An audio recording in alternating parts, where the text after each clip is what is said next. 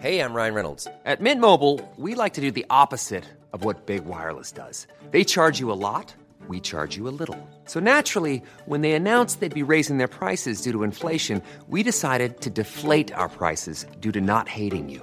That's right. We're cutting the price of Mint Unlimited from $30 a month to just $15 a month. Give it a try at mintmobile.com slash switch. $45 upfront for three months plus taxes and fees. Promo rate for new customers for limited time. Unlimited more than 40 gigabytes per month. Slows. Full terms at mintmobile.com. Bienvenido a la nueva temporada de Penguin Podcast, un espacio para los amantes de los libros.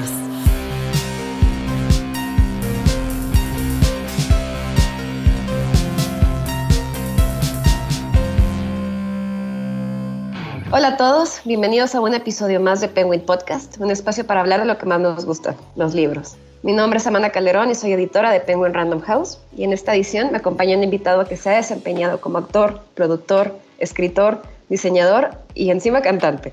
Hola Mario Iván, Mario Iván Martínez nos acompaña aquí, un gusto que estés con nosotros. El gusto es mío, Amanda, gracias, gracias por la invitación. Más que encantados de tenerte nosotros. En este podcast vamos a compartir anécdotas, reflexiones sobre la literatura infantil, claves para que los más pequeños de la casa disfruten la lectura de la mano de uno de los grandes cuentacuentos de nuestro país. Así que bueno, sin más, comencemos. Mario, estamos tú y yo con un nuevo libro en las manos. Bueno, salió el año pasado, pero todavía está pequeñito. Pequeñito del horno. Es de Nidos, Estrellas y Girasoles, que salió en, bajo el sello de Alfaguara Infantil. No sé, ¿nos quieres contar un poquito de qué va? Cuéntanos, ¿qué, ¿qué, es lo que más te gusta de este libro? Pues me gusta el hecho de que De Nidos, Estrellas y Girasoles representa una variación más, si hablamos en términos mozartianos, respetando las distancias, por supuesto, con el gran compositor de Salzburgo, que tomaba una melodía y la reelaboraba y la reelaboraba. Y eh, hay un tema que me ha ocupado en los últimos tres años y este gira alrededor de la figura controvertida, fascinante del pintor neerlandés Vincent van Gogh. Y después de haber dado a luz a una obra teatral, a una dramaturgia, eh, una biografía también, un proyecto escénico, Penguin Random House tuvo la gentileza de invitarme a sí mismo, conociendo mi, trabajo, mi desempeño alrededor de, del trabajo escénico, literario, el tenor de audiolibros con, eh, con los niños y los jóvenes, me invitó a aventurarme en un texto para niños. Opté entonces por centrar este proyecto en la infancia del pintor. Hay muchos temas en la vida de, Vincent Van Gogh adulto que podían, podrían resultar electrizantes o difíciles de llevar hacia los niños. Entonces me centro en su infancia, en los aspectos, muchos aspectos luminosos de su infancia. Eso no quiere decir que quede fuera la separación tremenda que tuvo con su hermano cuando lo mandaron al internado, pero sí de nidos, estrellas y girasoles se centra en la vida rural eh, en la cual creció Vincent en Zundert eh, alrededor de 1863. Esbozamos las circunstancias de su infancia que pueden resultar sabrosas y empáticas para los niños, ¿no? Conocemos su fraternidad inusitada, eh, entrañable, esta fraternidad que se suscita con su hermano Teo y las aventuras que viven recolectando bichos y nidos en el bosque. A Vincent le fascinaba de niño recolectar nidos. Pero también los papás creo yo que pueden identificar la referencia al hecho de que Vincent también toda su vida estuvo buscando un nido, buscando una familia, una pareja, una identidad pictórica. Y aquí algunos de los capítulos retratan a estos dos chicos mirando las estrellas en la mitad de la noche, eh, llevando comida a los necesitados, porque pues, su padre, el pastor Dorus, era un religioso y exhortaba a sus hijos a la caridad, a la piedad, a la indulgencia. Pero pues resaltamos también las travesuras de este pecoso, sus inicios con eh, la pintura y la mezcla de los colores. Su madre, Ana Cornelia Carventus, era una pintora aficionada, Pero también decidí incluir en este libro de Nido, Estrellas y Girasoles una sección muy sabrosa y recurrente que lleva por título ¿Sabías qué? y que va complementando la información y la trama sin ser excesivamente didáctico, porque siento que el momento en que el niño huele a clase, ¿no? comienza a separarse. Es simplemente un complemento que, que, subraya a nivel el disfrute del, del, texto. Por decirte algo, hay un momento en que llega el pastor Dorus al comedor y Vincent está jugando con las Bitterballen. Y las Bitterballen son unas bolitas que mamá Cornelia preparaba con pan crujiente, rellenas de, de, carne picada, mantequilla, hierbas, especies, pero él está jugando con la pelota en la mesa. Y bueno, ahí en el, en el ¿sabías que, ¿sabías que los Bitterballen era este guiso típico holandés? ¿Por qué no buscas la receta con tus papás y preparas Bitterballen juntos? O en otro capítulo, la primera en bajar fue una de las niñas, Ana, de ocho años. Venía cantando a todo volumen la ronda del tulipán. ¿Sabías que el tulipán proviene del turco tulbent, que significa turbante, por la forma que adopta la flor cuando está cerrada? Ah, los holandeses llegaron a apreciar mucho el tulipán y en otras épocas se vendía en altísimos precios. ¿Por qué no pruebas fabricar un tulipán, la flor nacional del país de Van Gogh, imitando su peculiar forma de turbante? Regálalo a quien tú más quieras y cuéntale su historia. Entonces, aquí pongo en contacto a los niños con la cotidianidad de la familia Van Gogh, con em, aquellos domingos donde debían acudir a la iglesia escuchar el sermón del papá, pero ¿qué se quedó en Vincent de las enseñanzas del pastor Dorus? Ah, pues ¿por qué no conocemos la parábola del, del sembrador? ¿Qué fue lo que le dejó a Vincent y qué repercusión tuvo en su vida? de nidos, estrellas y girasoles pretende pintar, esbozar esos inicios del Vincent travieso, curioso, que eventualmente es enviado a un internado, pero cómo se siembran las semillas de su interés por el arte. Sí, es, un libro que me parece que de inicio a fin es muy enriquecedor para los niños, porque por supuesto que aprendemos, como bien cuentas, la infancia de un artista que prácticamente todos de nosotros conocemos, aunque sea de nombre, aunque no estemos tan enterados de cuál era su estilo y qué implicaba. Y es un primer acercamiento, un primer acercamiento para los niños, porque seguramente entre la historia y la manera de narrar tan cándida que tienes en este libro, pues resulta de bastante interés y las cápsulas de ¿sabías qué? Pues también le dan un poquito más por ahí porque además de los datos curiosos tiene un montón de actividades con las que los niños pueden pues interactuar con la historia, ¿no? Hacerle un poquito suya en la manera de manualidades generalmente. Así, que bueno, no sé si quieras contarnos del el siguiente libro, aprovechando que estamos por aquí. Claro que sí, bien lo conoces y a la par hemos ido desmenuzando el siguiente texto. De nidos, estrellas y girasoles, el niño Vincent Van Gogh afortunadamente ha gozado de una recepción, una acogida muy positiva. Y em, me he dado a la tarea Dicen que el escritor debe ser como Sherezada. Ella contaba un cuento tras otro, tras otro para sobrevivir. Y creo yo que para sobrevivir y mantener como una plantita muy bien cuidada, la imaginación y el ingenio y el trabajo y, los engranes de la, de la mente bien aceitaditos, hay que hacerlo. Y por ende, y más ahora en el encierro, me di a la tarea de escribir el siguiente libro que propone una fantasía más alrededor de un personaje célebre y que puede resultar de gran inspiración para los niños, no solamente por sus creaciones.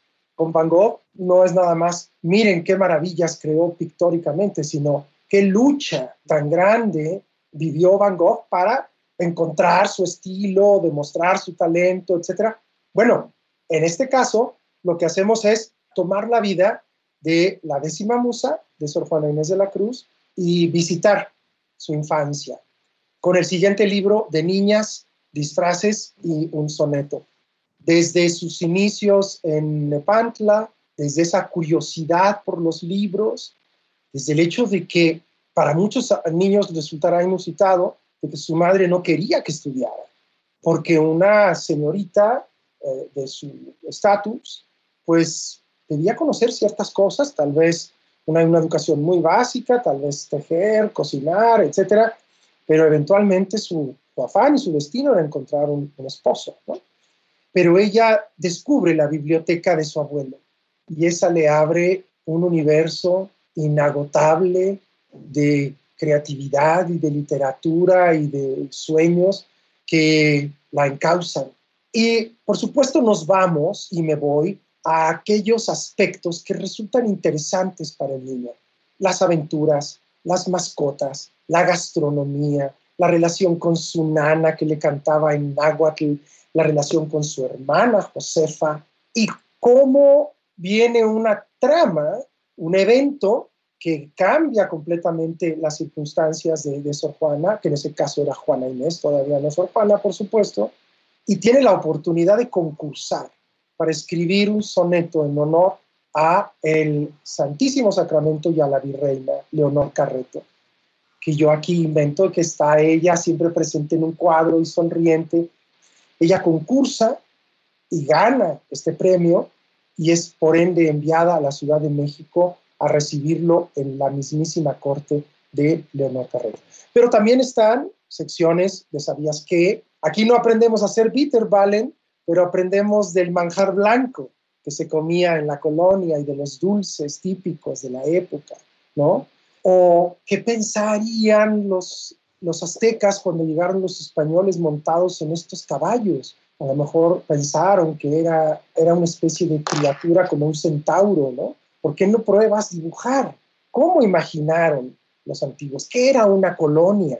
Hemos abundado en estos temas el recetario de Sor lo importante que fue para ella escuchar las recetas de la viva voz de su, de su nana, eh, la nana Toña, con la cual se sentía más a gusto que con su madre misma. Entonces, pues ya habrá oportunidad de abundar más sobre este texto que estamos ahora cocinando y que da seguimiento a Venidos Estrellas y Girasoles, de niñas, disfraces y un soneto. Disfraces, pues porque sabemos que ella quería estudiar, quería irse a la universidad, y por ser mujer eh, estaba impedida. Y hay un capítulo en donde ella se disfraza de muchacho para engañar a su mamá y dice, ya viste, hasta a ti te engañé mamá, así que déjame ir a estudiar. Y soneto no necesariamente se refiere a un poema o a, un escrito, sino en una, a una mascota, porque ella decide ponerle así a su perro Choloscuincle. En mi fantasía, decide poner así porque el abuelo las recibe con un soneto. Pues de niñas disfraces de un soneto, espérenlo próximamente. Mientras tanto, pueden comenzar a adentrarse en las vidas de estas figuras artísticas, históricas e icónicas con De Estrellas y Girasoles, la vida de Vincent Van Gogh.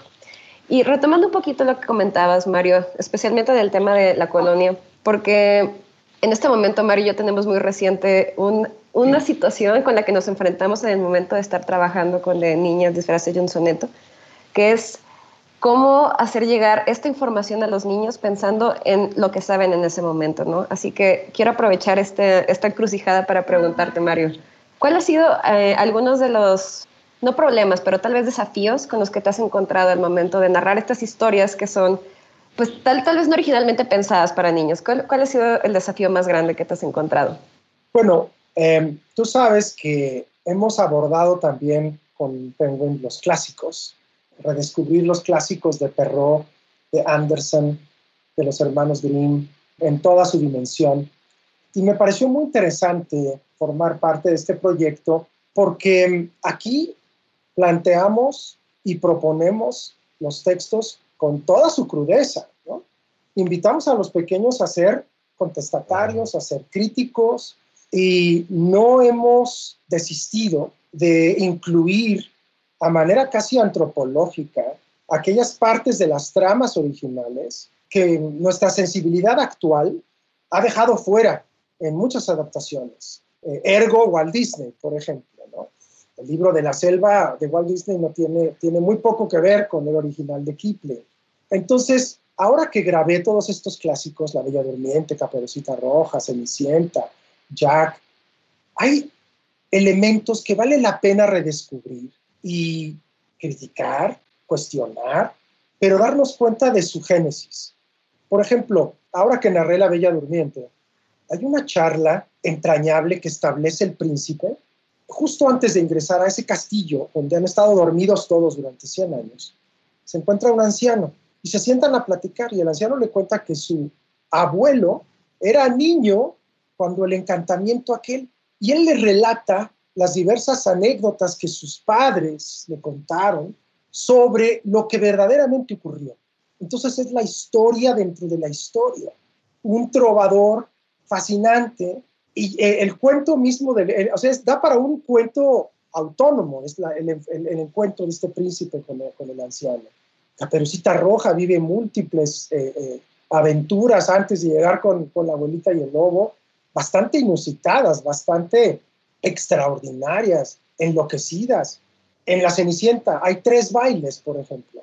El baile no ocurre en una sola noche, ocurre en tres noches. La primera noche la Cenicienta se le escapa al príncipe, la siguiente se le vuelve a escapar. Pero entonces el príncipe decide que en la tercera noche, como ya espera que llegue la Cenicienta y se vuelve a escapar, unta brea en las escaleras para que se quede pegada a las escaleras. Y claro que la Cenicienta pues deja el zapato ahí pegado, ¿no?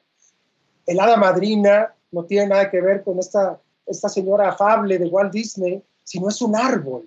Ella planta un árbol a memoria de su madre y es un árbol mágico al cual ella recurre, va a dejar flores, lo riega con sus lágrimas y cuando se viene lo del baile, del árbol mismo desciende el vestido. Entonces, me entusiasmó mucho esta idea de retomar a los personajes de estos cuentos, alejándolos de una idea maniquea y verlos con sus virtudes y con sus flaquezas, ¿no? Con sus claroscuros y dejar que el niño mismo decida qué le gusta, qué no le gusta. Ya que eh, eh, las habichuelas mágicas, ya que es un descarado ladronzuelo. Oye, el hecho de que sea un gigante horrendo y gritón que trata mal a su esposa allá arriba, este, no quiere decir que le dé derecho a irle a robar la, arpa, la, gallina de los huevos de oro, y en contubernio con la mamá.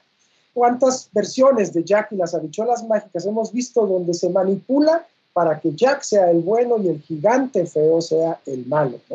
Lo que me gusta de esto es que sí hay muchas cuestiones, muchas partes que se prestan a debate de estos cuentos, pero hay que redescubrirlos, hay que regresar a su génesis.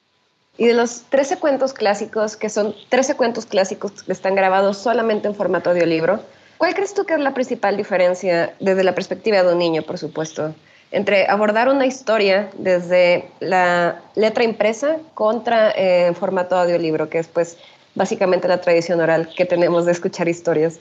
Bueno, eh, cuando se traduce un texto que fue concebido meramente en un formato literario, y se lleva al audiolibro, ahí debes tener en consideración que hay otras disciplinas a las cuales tú tienes que honrar y que van a complementar lo escrito.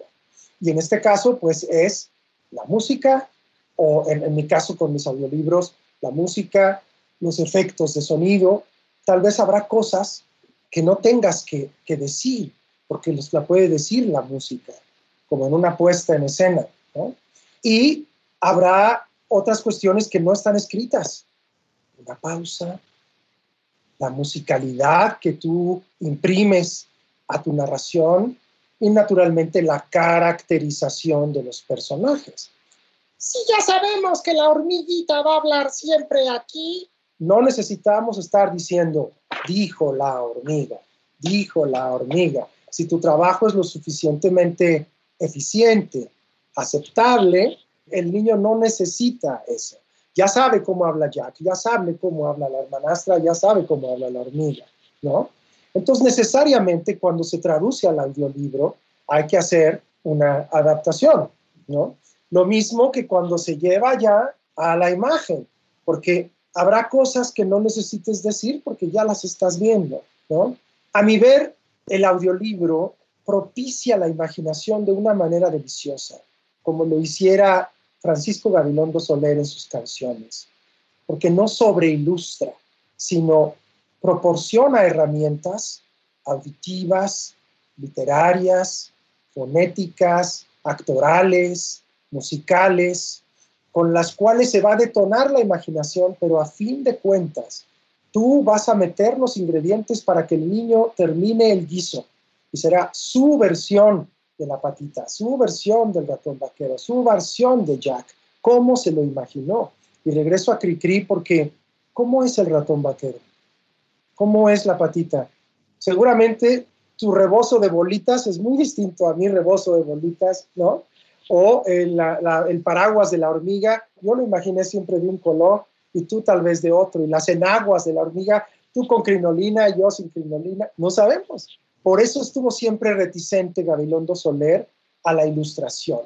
Porque cuando ya todo está resuelto, inevitablemente el niño entra en una actitud pasiva y por ende siento yo que hay demasiada oferta visual en donde todo está resuelto y no se propicia, se empuja la imaginación.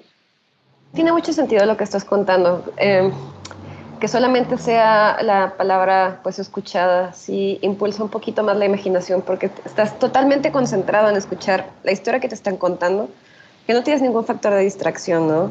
También por el otro lado, para los libros de papel, pues tenemos el factor agregado, por ejemplo, en Nidos, Estrellas y Girasoles, las ilustraciones, que también dan un, una pizca más de sabor, que en este caso fueron hechas por el gran Juan Gedovius. Eh, y abonan muchísimo al texto, porque claro que ayudan al niño a darle una concepción extra a cada una de las historias que nos están contando. el gran, gran Juan Gedovius, que también, por supuesto, va a ilustrar de niñas, disfraces y un soneto, y que ha ilustrado en los últimos 20 años mi colección de audiolibros. Creo yo que uno de los retos más grandes para un ilustrador, para cualquier artista, pero en este caso aplica mucho para Juan, es obtener un estilo propio, en donde digas, ese es un Gedovius, y no es una copia al carbón de tal película de Walt Disney o de Pixar, no porque tenga nada contra ellos, sino que lo más difícil en el arte es eso, ¿no? no ser una copia al carbón de lo que hicieron otros. ¿no? No, claro, y el estilo de Juan es inconfundible, inconfundible. Tiene una estética muy particular que hace que en este momento veamos un libro que está ilustrado por él, que la portada la haya hecho él y sabemos al instante que es de Juan. Y lo compras muchas veces simplemente, no, no importa qué historia vaya a ser, si la historia es atractiva y trascendente, maravilloso, pero por ser un Gedovius ya vale la pena adquirirlo porque sus ilustraciones están en otro plano en un plano de un, virtuosismo, de una exquisitez, amén de este estilo propio, hay algo muy importante. Él captura la esencia del momento, la síntesis. Es sumamente trascendente. No hay desperdicio en una ilustración de Juan Rodríguez. ¿no? Sí, tengo muy presente, y con esta pasamos, eh, si te parece, la siguiente sección de este programa.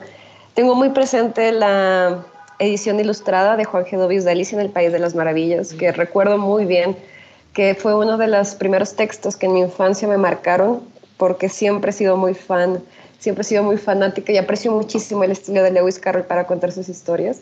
Así que aprovechando esto, te quiero preguntar, Mario, cuéntame los libros de tu infancia. ¿Cuál ha sido aquel libro que te, pues que te ha marcado, ¿no? que en este momento lo recuerdas y lo recuerdas con cariño?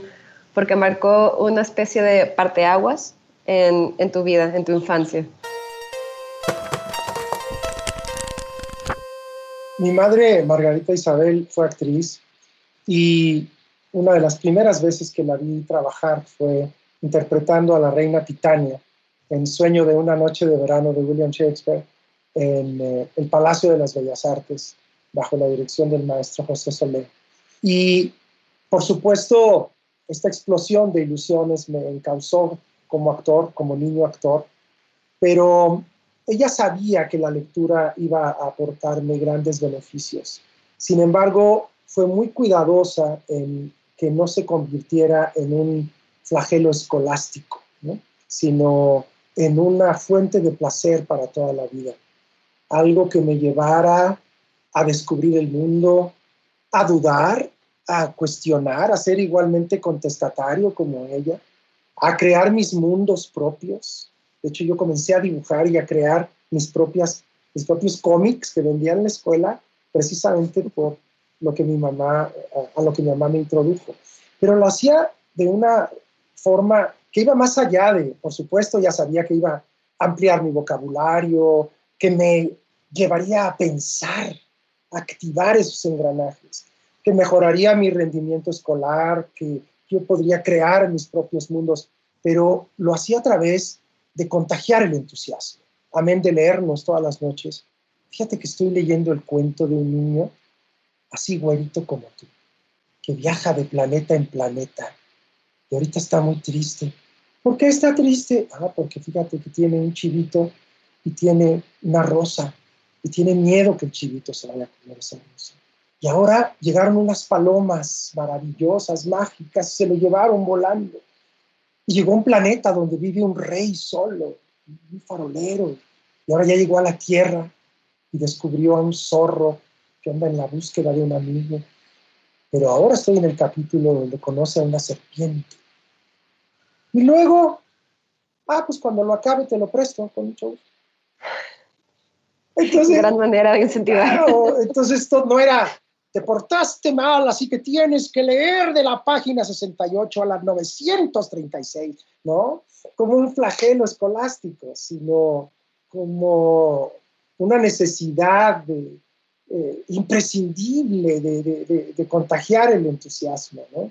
Porque, y naturalmente, pues el Principito, Platero y yo, de Juan Ramón Jiménez, pero de pronto nos leía cosas como Paraíso de Compotas o poesía de, tomaba Florilegio de Sor Juana y nos leía algo de ahí, o Amado Nervo, este, La gotita de agua que no quería perder su individualidad. Un poema maravilloso, una gota de agua que está en un pétalo de una rosa. ella en la noche refleja la luna y es diamante refleja la rosa y se siente rubí, refleja a la hoja y se siente esmeralda, pero conforme va surgiendo el sol, ella siente que empieza a evaporarse y entonces todo el poema es la, los argumentos que, que, que esgrime la gota para que, porque ella no quiere perder su individualidad, ¿no? Cosas así que de pronto, por supuesto, todos los clásicos los conocimos y Viaje al centro de la Tierra y el Gulliver y todos los clásicos, por supuesto, el, el libro de la selva, Kipling, pero incluso había versiones de Quijote de la Mancha para niños y si no las había, ella se encargaba de hacerlas. Entonces tomaba el libro que, que no era necesariamente escrito para, para niños y ella misma lo iba, me dábamos cuenta que no lo leía exacto, sino que iba al momento desglosándolo para nuestros intereses y para nuestro, nuestra edad, que ese es para mí el eje para encauzar a los niños. Es decir, averigua cuáles son sus intereses y toma en cuenta su edad para poner en sus manos el libro justo, exacto, que los encauce. Y, es muy difícil, sí, pero es como una maquinita. Una maquinita que hay que poner sobre los rieles y cuesta mucho trabajo calibrarla y ver que todo esté en orden, los pernos y todo, pero una vez que está bien puesta en los rieles, se va solita, ¿no? Entonces, bueno, Sueño Noche de Verano, ya cuando adolescente, Romeo y Julieta de Shakespeare. Otra tía mía, nunca olvidaré, en una tarde en Chapultepec, íbamos caminando ya después de haber ido a los juegos en un jardín lleno de rosas muchísimos rosales. Y era ya la tarde y estaban cantando las aves. Y con este contexto, con este atardecer luminoso, me contó el ruiseñor y la rosa de Oscar Wilde. Y, yo me acuerdo que lloré, pero eran lágrimas de deleite ante la forma en que el hombre sublima la, trágica, ¿no? El mensaje que de amistad y de entrega absoluta que deja la historia. Yo me acuerdo que el, deleite era doloroso, era agridulce, ¿no? Y así conocí todos los cuentos de Oscar Wilde, pues con este obviamente otros no tan conocidos como el, cumpleaños de la infanta, ¿no? El niño astro. Y me parece que el gusto y la afición se debe de fomentar de esa forma, de una forma deleitosa, comunal, ¿no? acostumbrarnos a leerles a los niños todas las noches y los papás me dicen, es que a mí no me van a salir las voces como usted, no importa.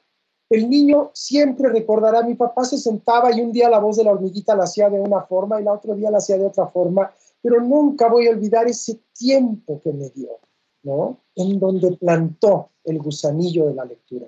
Qué importante lo que dices, aproximarse a la lectura como una curiosidad, no tanto como un deber.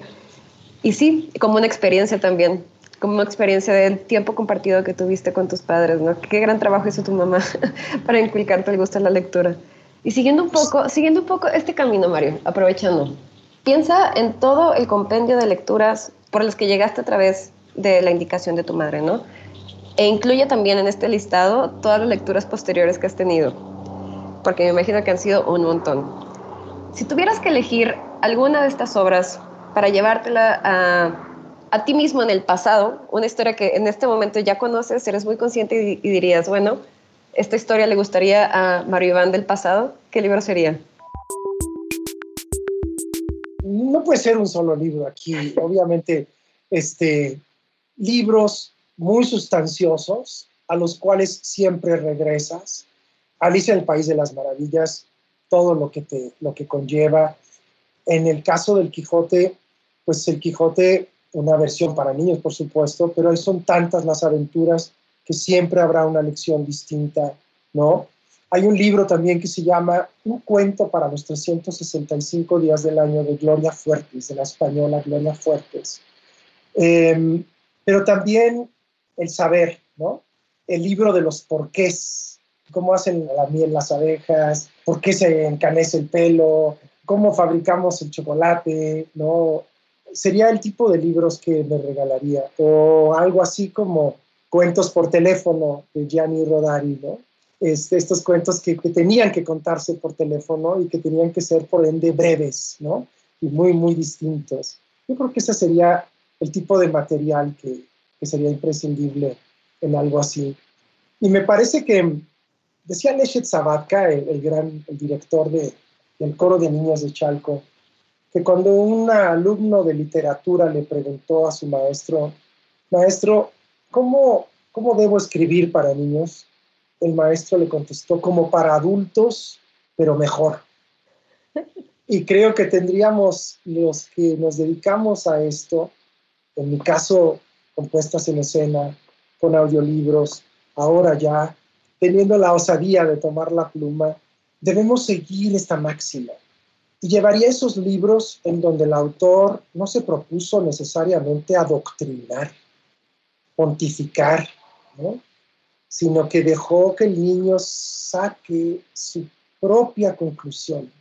Aquellos libros que evaden el infantilismo, la chabacanería, y que no subestiman la capacidad, la inteligencia del pequeño. ¿no?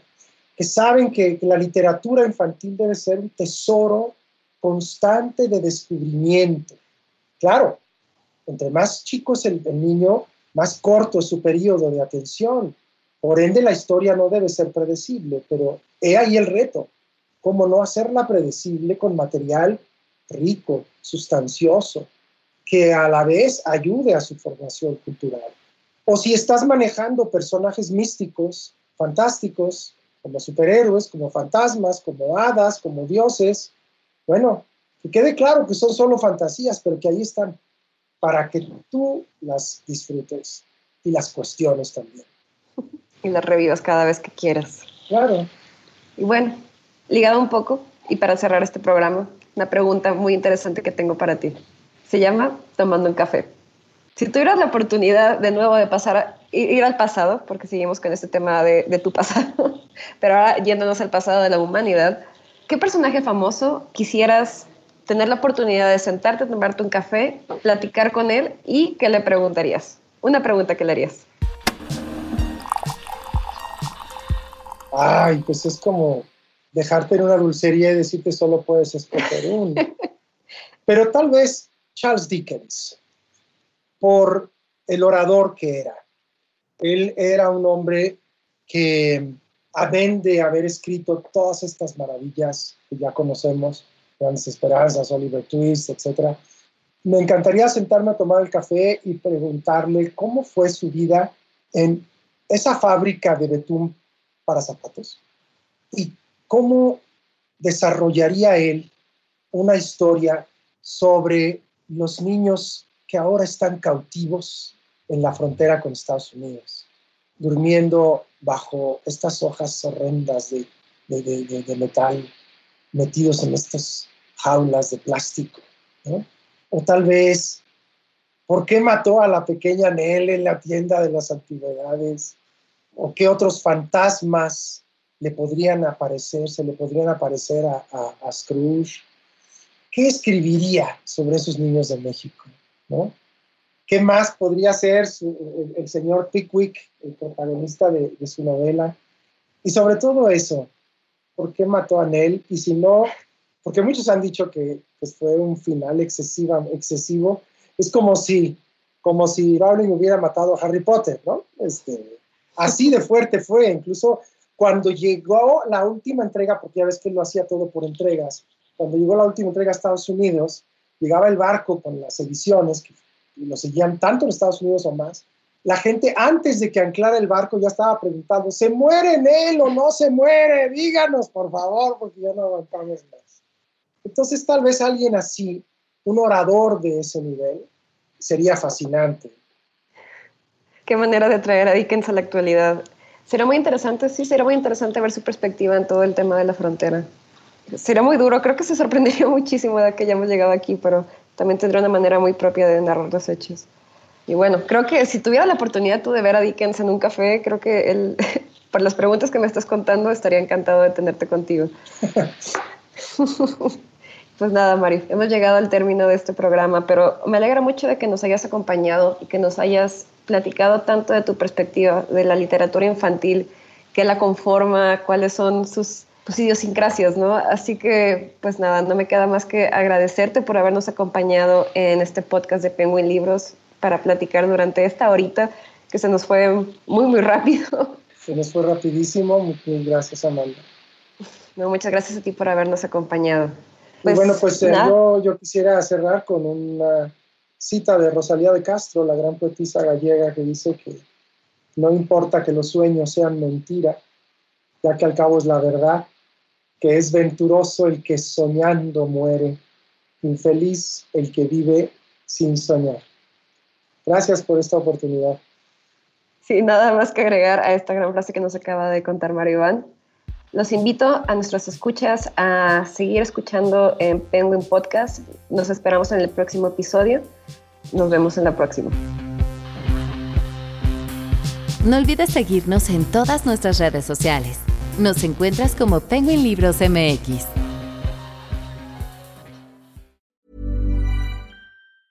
Hey, folks, I'm Mark Marin from the WTF Podcast, and this episode is brought to you by Kleenex Ultra Soft Tissues your ally to help tackle your allergy symptoms this season. I love the change of seasons, but nobody loves pollen and all those other things floating in the air that make you sneeze during this nice weather. Kleenex Ultra Soft tissues are hypoallergenic and allergist approved. So fight back against watery eyes and runny noses without worrying about irritating your skin. For this allergy season, grab Kleenex and face allergies head on.